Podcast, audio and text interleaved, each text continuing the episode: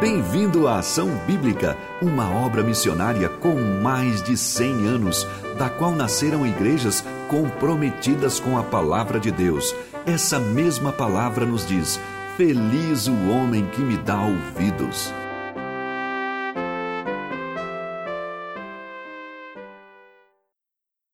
Amém.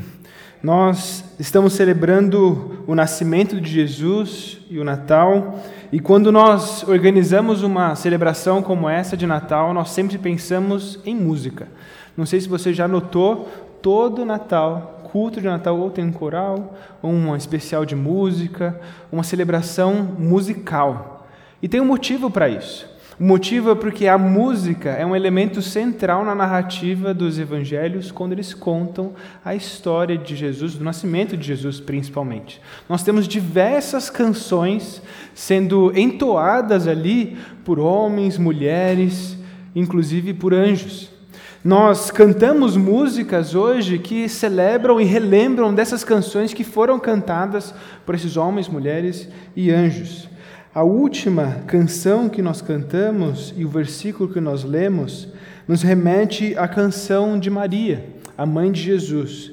E é sobre esse texto que eu gostaria que você meditasse essa manhã, nesse dia, e carregasse para você durante a semana, pensando no Natal e no nascimento de Jesus. Você já escutou a leitura agora há pouco, mas eu gostaria de que você abra sua Bíblia, tenha ele em mãos, nós vamos estudá-lo nessa manhã, porém eu quero te relembrar de alguns fatores importantes enquanto você abre a sua Bíblia ou liga ela no seu aplicativo e, e dica, coloca no silencioso, vai te ajudar a prestar mais atenção na música, na celebração que nós teremos escutando o louvor de Maria.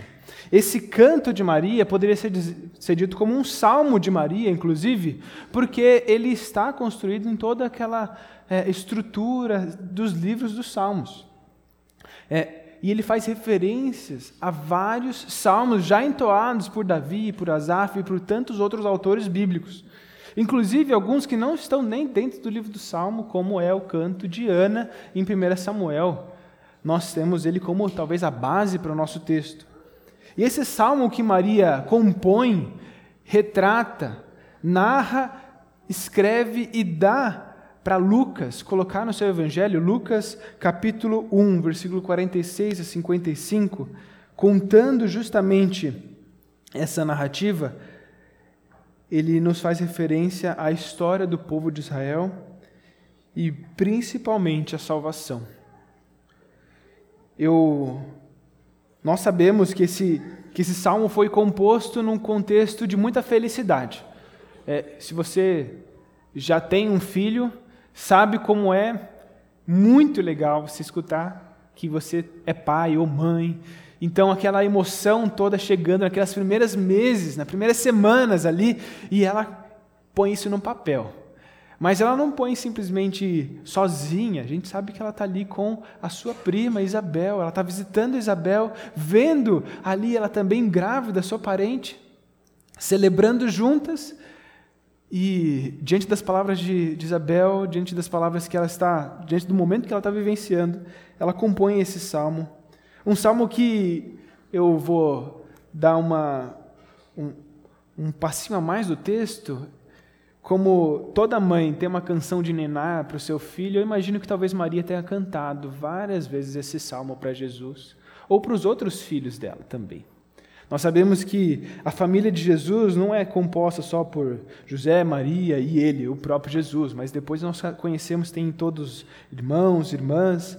Então essa família talvez cresceu lembrando das histórias do, do passado, as histórias bíblicas, e cantando salmos, e esse talvez seja um desses salmos. O texto de Maria, como eu disse, ele é uma coxa de retalhos fazendo referência a vários outros salmos do Antigo Testamento. E eu não tenho tempo para abrir cada um deles, porque cada frase tem uma referência ao Antigo Testamento. Cada palavra, cada frase tem uma, é uma citação de algum salmo do livro de Salmos. O que nos mostra justamente que Maria era uma, uma boa judia. Não no sentido de judiar, né? Vocês estão entendendo. Ela, ela conhecia as Escrituras. Ela sabia o Deus das Escrituras, ela conhecia a história. E, acima de tudo, Maria, no seu canto, ela louva a Deus pelo que ele estava prestes a fazer. E louva a Deus pelo papel que ela teve o privilégio de desempenhar, de assumir. Esse, esse canto em nada enaltece a Maria, por mais que ela seja a personagem central dessa história, desse salmo. Nós vemos que ela convoca todos a um louvor. E essa é uma característica, na verdade, de todos os salmos de louvor. Ele sempre começa da mesma forma, com uma convocação, um chamado. Venham e adorem comigo. Maria, então, chama todos a adorarem com ela.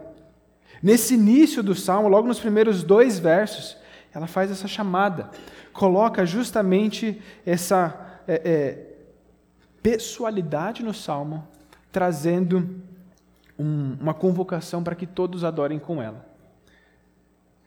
O salmo, nos primeiros versos, diz o seguinte: Canto de Maria, a minha alma engrandece ao Senhor, e o meu espírito se alegrou em Deus, meu Salvador. E como todo salmo, se você já leu um livro de salmos, se já leu algum salmo, você vai ver que ele é cheio de paralelos, inclusive é parecido com o livro de Provérbios. Vários paralelos, palavras que são repetidas, inclusive no mesmo campo semântico, ou seja, tem o mesmo significado ali. Nós temos nesses versos a palavra alma, a palavra espírito, nós temos engrandecer, se alegrou, e nós temos o Senhor paralelo com Deus, meu Salvador.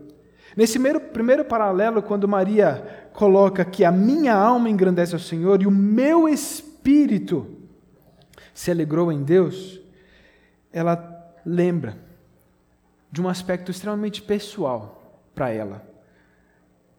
Ela está olhando uma profecia e uma gravidez milagrosa se cumprindo nela, de forma que ela não, ela não consegue nem entender, mas ela sabe que Deus está por trás disso.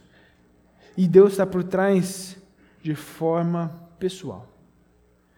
Ela diz que a alma dela está engrandecendo a Deus.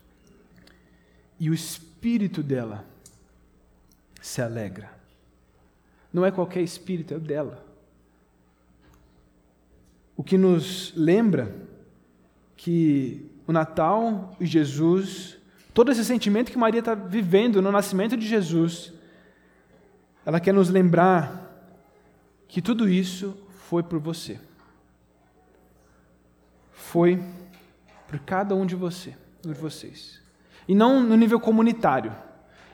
Todos nós, não, você. Nos seus, nas suas lutas, nas suas aflições, nos seus dilemas, no seu crescimento, da sua família, com a sua história o seu CPF, o seu RG, você. Foi por você que ele te amou. É por você tudo isso aqui. Jesus morreu por você. Maria olha para esse salmo e ela só tem que se alegrar. O coração dela entendeu que Deus estava olhando para ela. E Deus olha para você, olha para mim. E ela continua esse paralelo dizendo que a alma dela engrandece ao Senhor e, a, e o, o, seu espírito se alegra nele. É claro que esse engrandecer e se alegrar é Maria que está feliz, alegre, como você também está com a sua salvação, se você crê em Jesus como Salvador. Mas ela se engrandece em Deus. Ela se alegra por Deus, por Ele. Então, se ela também quer nos lembrar que foi por, por você, por mim, por nós. Mas lembre, não é sobre nós. Não é sobre nós. O, o propósito principal da morte de Jesus Cristo naquela cruz, apesar de ser por você, ela foi para a glória de Deus por uma história que nós vamos ver nos próximos versículos, que Deus está no controle dessa história. E Ele quer ver a glória dele espalhada em toda a terra diante dessa história de redenção. Essa história não é uma história, não é um plano B de Deus, deu errado na criação, agora vamos enviar Jesus. Não é isso. Deus ele tem um plano olhando para você e para mim, mas não sobre nós, mas sobre ele. É para a glória dele.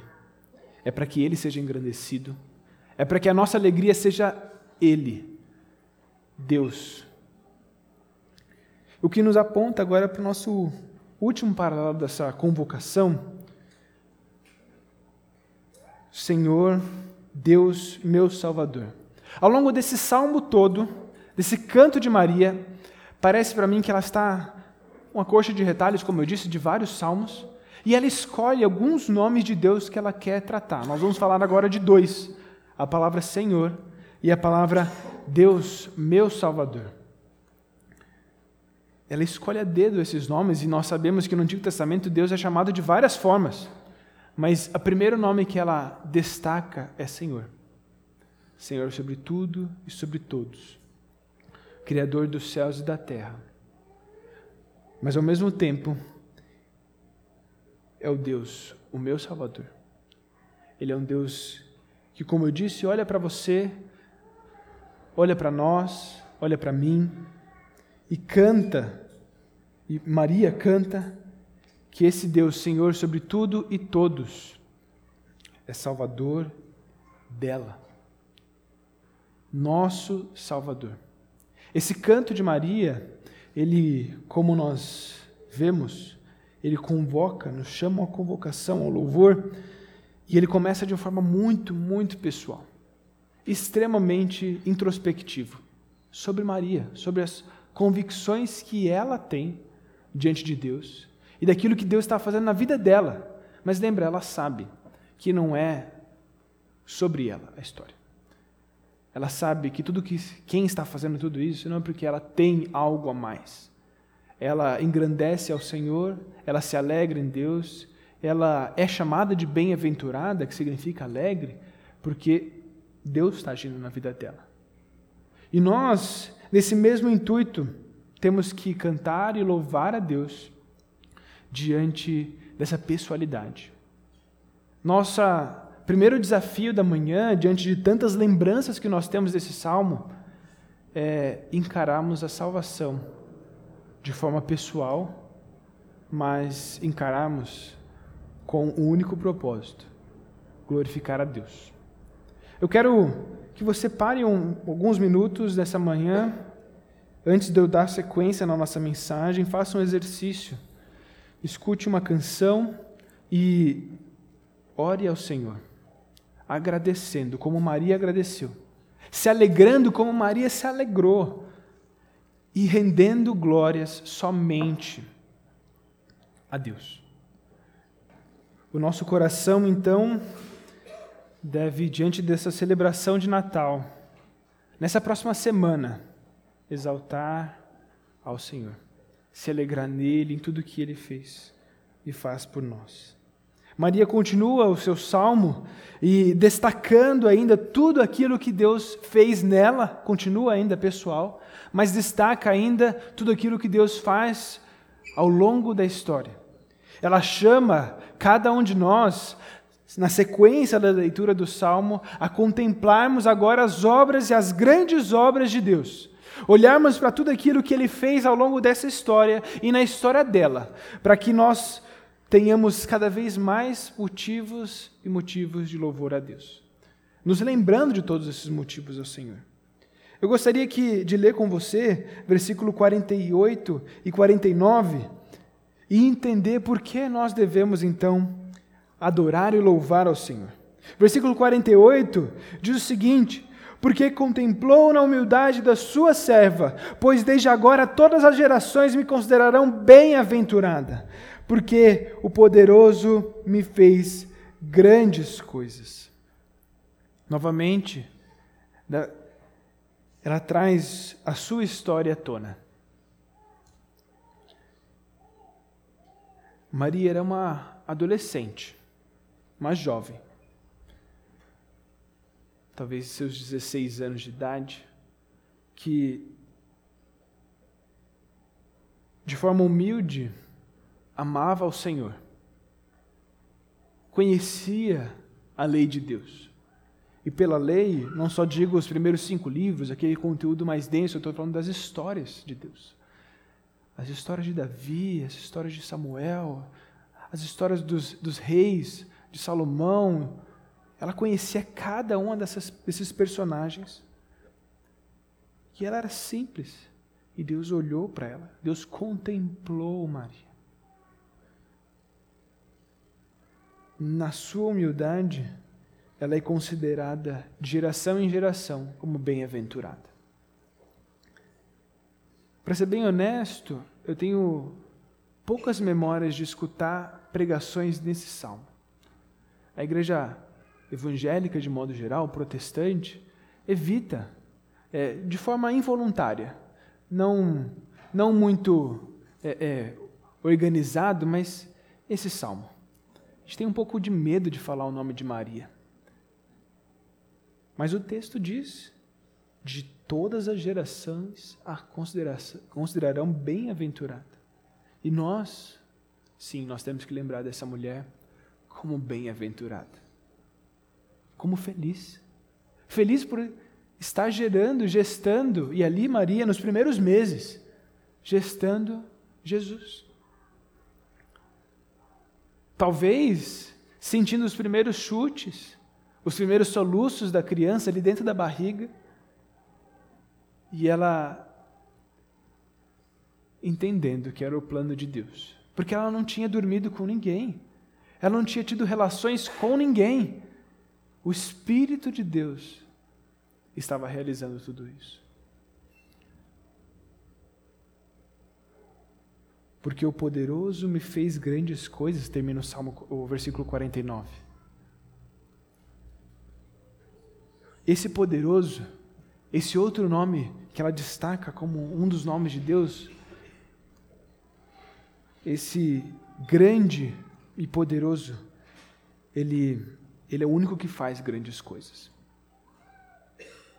E Maria, Maria reconhece esse, esse poder que não vem dela, não é dela e ela não possui, nem hoje.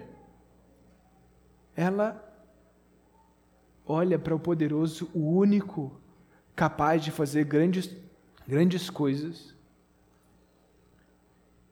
E lembra do porquê que ela tem que adorar o Senhor. Ela lembra em sua infância, adolescência, nas suas leituras, de que ela tem que se lembrar de um relacionamento pessoal com Deus. Nós adoramos a Deus porque nós temos que nos lembrar desse relacionamento pessoal com Ele. Nós cantamos no nosso dia a dia, nós vamos ter uma celebração de Natal, talvez com a sua família, você vai viajar, você vai reencontrar parentes. Separe o tempo para louvar e adorar o Senhor. Sozinho. Sozinho. Porque Deus ele se relaciona com você de forma pessoal, individual. E Ele está fazendo e faz grandes coisas na sua vida.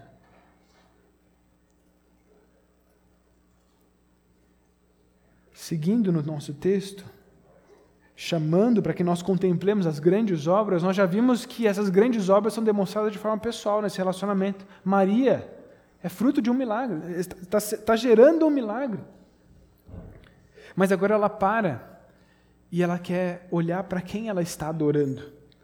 Quem então Maria adora? Versículo, ainda no versículo final do versículo 49 e versículo 50 diz: Santo é o seu nome. A sua misericórdia vai de geração em geração sobre que os que o temem. Santo é o seu nome. Quem Maria adora? Ela adora o santo e misericordioso, o santo e gracioso, aquele que dá dádivas aquele que concede tudo a nós, a salvação. Como ela já bem lembrou, o Deus, meu Salvador, lá em cima. Esse Deus santo, puro, imaculado, sem mácula, sem sujeira, ele entra na história e nos ama, nós sujos, podres, diante dos nossos pecados. ele lava. Ele acaba com isso através de Jesus Cristo. Versículo 50. Se nós pudéssemos destacar e fazer uma ilustração como ele uma, como uma porta, o 50 é a dobradiça dessa porta com a parede.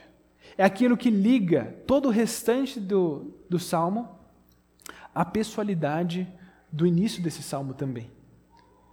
Versículo 50, vou lê-lo novamente. A sua misericórdia vai de geração em geração. Da mesma forma como várias gerações vão contemplar Maria como bem-aventurada, as misericórdias de Deus se renovarão de geração em geração. Sobre quem? Sobre o que os temem. A palavra temor é uma palavra muito repetida nos Salmos. Muito repetida, inclusive, nos livros de sabedoria. Provérbios, Eclesiastes, Jó. Todos nos apontam para uma vida sábia. E só existe um, uma sabedoria: viver diante de Deus. Temer ao Senhor, adorá-lo, louvá-lo. E Maria diz: a misericórdia de Deus vai de geração a geração sobre os que o temem. A graça de Deus é derramada diante daqueles que o adoram diante daquele que teme ao Senhor, diante daqueles que se debruçam. Em momentos como esse, também no dia a dia, naquele, no 25 de abril, no 12 de março, seja qual for a data, no dia da sua prova de carro, no dia da sua prova de escola, no dia do seu, de entregar o seu TCC, é o momento que você tem que adorar o Senhor. No seu primeiro dia de emprego, adore ao Senhor. No primeiro dia do ano, Faça resoluções de adorar ao Senhor. Tema ao Senhor. Quem nós devemos adorar? Adore a santidade, adore a graça e adore o único que nós podemos chamar de santo e misericordioso. O único que realiza essas grandes obras. E como eu disse, esse versículo 50 é uma dobradiça, que toda a pessoalidade do, do Salmo dá uma pausa aqui e ela entra na história de Israel, fazendo justamente um par entre Maria e Israel. Maria, como agraciada, bem-aventurada, alegre-se, engrandecendo ao Senhor, e Israel, como o povo da promessa, que pode também se alegrar, se, se dizer bem-aventurado, que pode também se debruçar diante desse Deus, nessa grande aliança um Deus que atua na sua história de forma pessoal e, cuidadosa. Maria então destaca por que agora ela, como um povo, como uma comunidade, deve adorar o Senhor. Versículo 50 até o versículo 54 nos traz algumas afirmações preciosas daquilo que Deus fez e faz. Versículo 51 em diante diz o seguinte: Agiu com o seu braço valorosamente, dispersou os que no coração alimentavam pensamentos soberbos, derrubou o seu trono, do seu trono os poderosos e exaltou os humildes. Encheu de bens os famintos e despediu vazios os ricos. Amparou a Israel, seu servo. Até aqui. Maria, então, nesse seu canto, ela quer nos lembrar também do porquê nós adoramos a Deus. Nós adoramos ao Senhor para nos lembrar de que Ele é o Senhor da história.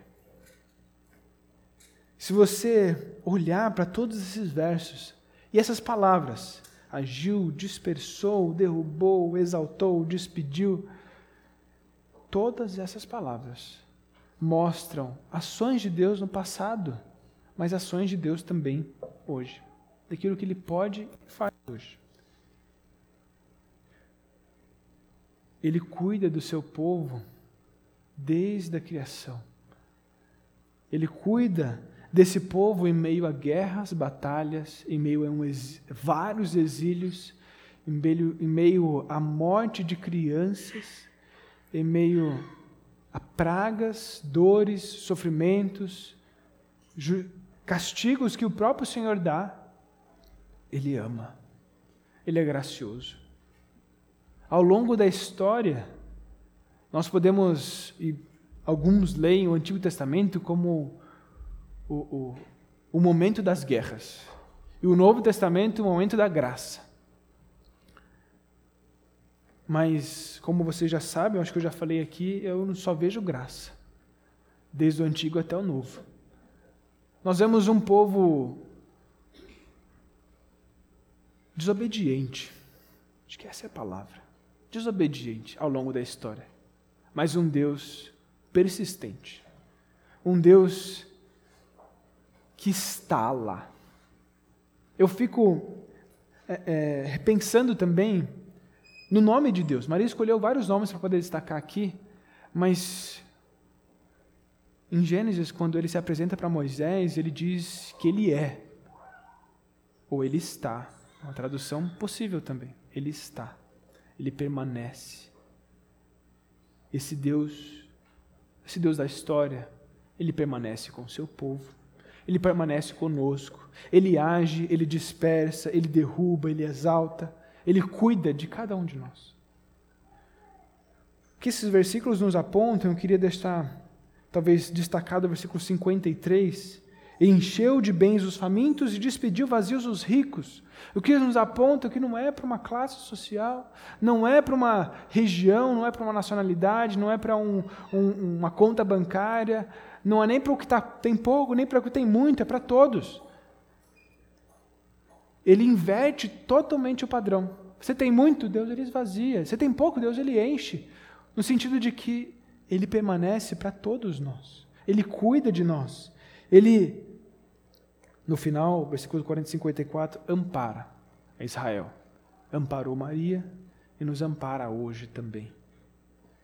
Maria, então, nos chama, nos convoca a esses motivos de adoração.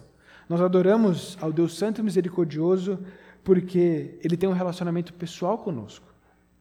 E nós também adoramos esse Santo e Misericordioso de Deus porque Ele é o Senhor dessa história. Ele está cuidando de cada um de nós. Agora, não no trato de Israel, mas agora num trato como povo de Deus. No trato como igreja. E agora, como todo salmo de louvor, Primeiro começa com a chamada para adoração, ela convoca, isso, detalhe de aula agora, tá, gente? Um parênteses aqui. Todo salmo de louvor você vai chamar, encontrar no começo dos primeiros versículos uma chamada de adoração. Segundo momento, motivos de louvor, porque eu adoro. E por último, às vezes é só uma palavra no final, às vezes é só uma chamadinha, um versículo, metade de um versículo, ela chama para um renovo de louvor. Isso no Salmo de Davi, qualquer salmo, Maria segue o mesmo padrão. Ela chama para que todos nós, todos aqueles que estão escutando esse canto, se renovem em louvor. Renovar o nosso louvor e adoração a Deus. Que esse Natal possa ser um tempo de renovo. Talvez você esteja afastado, distante, mas que você possa se lembrar desses dias, esses momentos em que nós lembramos de Jesus Cristo como um momento de renovação daquilo que tudo aquilo que ele já fez por nós, lembra? Ele é o Senhor pessoal, ele é o Senhor da história, ele está cuidando de tudo. Ele quer que nós tenhamos adorações renovadas. Renovem essa aliança que você tem diante de Deus. Versículo, ainda versículo 54, agora finalizando com o versículo 55, diz o seguinte: fim do versículo 54. Eu vou ler, na verdade, o 54 todo, só para a gente não perder. Amparou a Israel, seu servo, a fim de lembrar-se da sua misericórdia, a favor de Abraão e de sua descendência, como prometera a seus pais. Maria, nesse momento do salmo, ela mostra onde está o seu coração. Seu coração está na aliança de Deus, está no compromisso que Deus fez com o seu povo há muito tempo atrás. Compromisso que ela nunca esqueceu, estava no coração dela. Podia ser vir tempestades, guerras, impérios que for, governantes romanos que for, ela estava com o coração centrado na aliança de Deus. E eu tenho um desafio para você. Maria, ela lia o Antigo Testamento, lia a palavra de Deus, e eu estou fazendo referência bastante ao Antigo Testamento aqui, porque ela não tem o Novo, ela não tem as cartas de Paulo, de Pedro e tantas outras, ela não conhece isso, ela conhece o Antigo, as histórias do Antigo Testamento. E ela lia essas histórias com um óculos, com uma lente, a aliança de Deus. O compromisso que Deus fez com ela. Leia o Antigo Testamento diante dessas alianças. Mas depois leia, numa segunda leitura, o Antigo Testamento diante da grande aliança de Deus em Jesus Cristo. Aí você vai ver a beleza dessa história maravilhosa. Maria, ela quer se lembrar da misericórdia de Deus constantemente. O propósito desse salmo, o propósito desse canto e o propósito dessa mensagem é te fazer lembrar. Lembrar daquilo que Jesus fez e faz, o que ele representa, o, o valor da encarnação de Cristo, Filho de Deus, o próprio Deus em carne. É para nos lembrar da misericórdia dele. A misericórdia que foi exposta, e aí ela destaca um personagem muito importante no Antigo Testamento, a favor de Abraão e de sua descendência, como prometera aos nossos pais para sempre.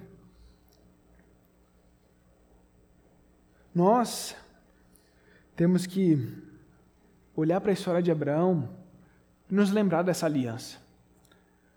Que aliança é essa que está fazendo referência? Nós temos que ir para Gênesis 17, versículo 7, que nos destaca justamente a eternidade dessa aliança. Você vai lembrar dessa história? Deus ele manda Abraão pegar um novilho, e nessa história ele, e como todas as alianças do antigo tempo, eram feitas dessa forma. Povos, nações, quando tinham pactos entre si, faziam desse jeito. E Jesus, Deus, trata Abraão dessa forma também. Para que Abraão, didaticamente, de forma clara, entenda que está diante de um pacto, de uma aliança, de um compromisso, de uma carta de compromisso. Hoje, é, você faz um compromisso com alguém, se você quer validar esse compromisso, uma sociedade, uma empresa, um casamento, você vai para onde? Para um cartório. E ali você tem que assinar as duas partes, entrar em acordo e finalizar, tem o selo do cartório e pronto. Ali, quando está selado, está seguro. É a forma civil de se fazer. Deus escolheu também uma forma civil daquele tempo para fazer essa aliança. Mas normalmente você cortava esses, esses animais em partes e ambos, ambas as partes, seja dois reis, por exemplo, passavam no meio do sangue, no meio desse animal como que dizendo, eu vou cumprir a minha parte e o outro também, eu vou cumprir a minha, então nós estamos em acordo. Abraão faz todo o cenário, corta os animais. O que acontece? Deus põe um sono em Abraão. Ele dormiu na hora H, mas Deus colocou esse sono.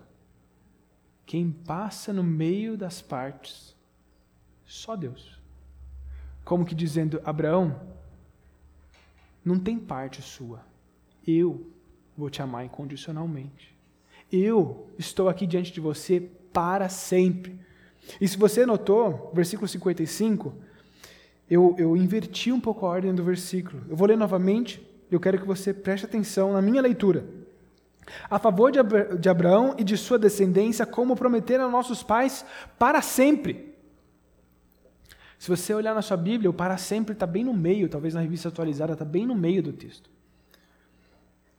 mas é no final. É para nos lembrar, no fim do canto de Maria, que é essa aliança de Deus, que relembrada em Abraão, mas cumprida em Jesus, é eterna. Ela é para sempre. Ela não vai balançar diante de você. Ela está segura. Lembre-se dessa misericórdia de Deus, lembre-se dessa graça que Deus nos dá, essa graça eterna. Essa graça que selecionou um homem que a gente nem consegue imaginar como era a vida dele, mais de dois mil anos atrás. Escolheu ele, amou, construiu uma nação, concebeu uma história, personagens, reis, queda de reis nações vizinhas. E dali veio Jesus Cristo. Aquele bebê que talvez estivesse só dando alguns chutes na barriga de Maria enquanto ela cantava pela primeira vez.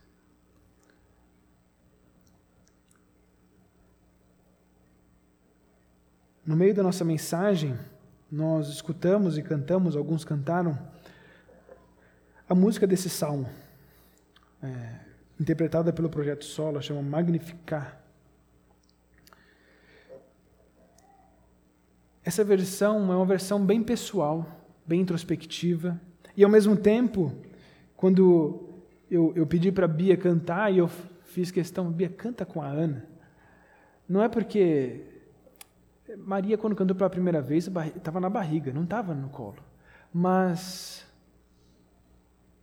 esse senso materno estava no coração de Maria enquanto ela compunha essa canção. E ao mesmo tempo, essa música, essa canção não foi esquecida logo naquele momento. Não sei se vocês já tiveram uma aventura de tentar compor uma música. Quando eu tinha uns 13 anos, eu, eu tentei. Graças a Deus esqueci da música, estava ruim. Gente, Maria lembrou dessa música, provavelmente, como eu disse, cantou, talvez para o próprio bebezinho, Jesus, adorando a salvação, o Deus salvador dela, diante dela, nas mãos dela. O anjo já tinha prometido e profetizado: você vai conceder o Filho de Deus, o Salvador, o Messias, aquele que todos esperavam ao longo da história. Perdão, todos não, alguns já tinham se esquecido dessas promessas, mas que Maria estava ansiosa para aquilo. E como eu comecei, esse momento do nascimento de Jesus é um momento de cânticos. Nós temos vários cânticos. Nós temos os anjos cantando, nós temos Maria cantando, nós temos os, os pais ali de próprio João Batista cantando, nós temos profetisas, é, é, profetas cantando naquele momento. Quando vem Jesus pela primeira vez, a ânsia de ver o Salvador encarnado. Nós não ouvimos, eu nunca ouvi. Mas essa história mudou minha vida. Essa história é o motivo pelo qual eu seio, é o motivo pelo qual eu fui batizado, é o motivo pelo qual eu vivo. É o que eu. A única coisa que eu quero ensinar para os meus filhos é isso. A única coisa que eu quero passar para alguém do lado é isso. É por conta dessa pessoa, Jesus Cristo. E esse é o lembrete que eu queria trazer para vocês hoje. Lembrem-se em adoração das misericórdias de Deus. Lembrem-se em adoração das misericórdias de Deus. Ele nos chama agora para uma vida de adoração. Antes de encerrar, eu me lembrei de uma história de Jesus. Jesus ele com seus discípulos, ele teve a oportunidade de viajar em vários locais e, e para tanto para Jerusalém, Galiléia. E nesse trajeto, vários judeus fugiam de um percurso, que era o percurso mais rápido, menos seguro, mas mais rápido, que era cruzando o território entre Jerusalém e a Galiléia, que ficava bem no meio, que era Samaria. Muito provavelmente os discípulos não queriam passar para aquele lugar mas Jesus queria. Ele entra em Samaria, passa pelo caminho mais curto, porém mais perigoso, para encontrar com uma mulher. Essa mulher, diante de um poço, uma mulher é, é, figuradamente suja, suja nos seus pecados, como nós somos, tão sujos quanto ela. E ela se debruça diante de Deus no fim dessa história e entende a verdadeira adoração ao Senhor. Os verdadeiros adoradores o adorarão em espírito e em verdade. Ela estava diante do Messias. Ela recebeu esse privilégio de escutar do próprio Jesus: Eu sou o Messias. Privilegiada essa mulher. Nós também somos. Nós temos a palavra de Deus que nos conta essa magnífica história. Jesus, o Salvador. Vamos celebrá-lo, vamos adorá-lo nessa próxima semana. Adore a Jesus com sua família. Adore a Jesus com seus parentes mais distantes que você só vê no Natal. Faça de um momento pessoal, mas também faça de um momento comunitário, falando daquilo que você mais ama. E eu espero que seja Jesus. Querido Deus, nós queremos te louvar, te adorar. Oh, Pai, obrigado por esse canto de Maria que nos lembra, nos lembra de uma vida de adoração ao Senhor, de uma vida das suas, uma, de uma vida que contempla as suas misericórdias, de que contempla a pessoalidade do seu relacionamento conosco, que contempla, Deus, todos os detalhes de quem o Senhor é a sua santidade, a sua misericórdia. Deus, nós queremos te agradecer, se alegrar no Senhor, cantar louvores, músicas, adoração, oração, leitura bíblica, nós queremos fazer tudo isso para o Senhor. Não porque é uma lei, não porque é uma boa prática, mas porque Jesus Cristo nos salvou que nós, como igreja, possamos nos mobilizar, Deus, nessa adoração constante a Ti. Nos lembre na segunda-feira, nos lembre, Pai, na terça, na quarta, quando fechar o mês do, do trabalho, quando iniciarmos um novo ano, que o Senhor nos lembre de adorarmos a Ti constantemente. Em nome de Cristo. Amém.